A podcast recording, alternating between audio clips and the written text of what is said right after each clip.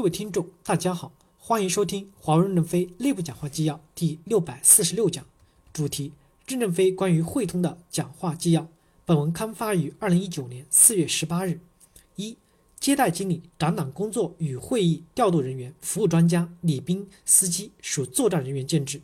一线作战队伍的编制可以按公司销售收入比例增长，增长速度略低于销售收入增长幅度一些。第一小点。国际会议中心直接面向客户服务，首先要确保服务质量，可以慢动作、优雅，精神面貌积极、正派、热情。资深的服务专家、高级服务专家、中级服务专家不设比例，只按服务水平、服务态度、工作责任、工作结果来评定。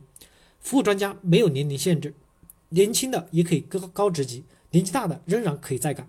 我们要外观美与内涵美并重。五十到六十岁的服务专家有内涵穿透的外观美是真正的美。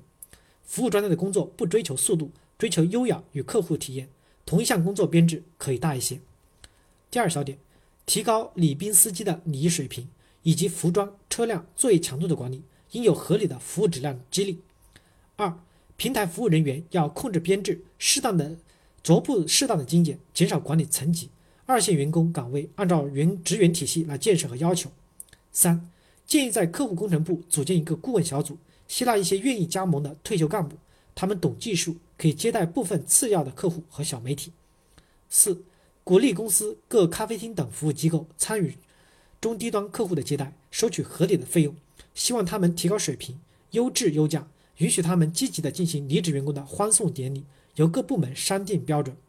五、要建立接待中外接待中使用外包人员的激励机制，覆盖音乐、布场、清洁、保安，纳入成本管理。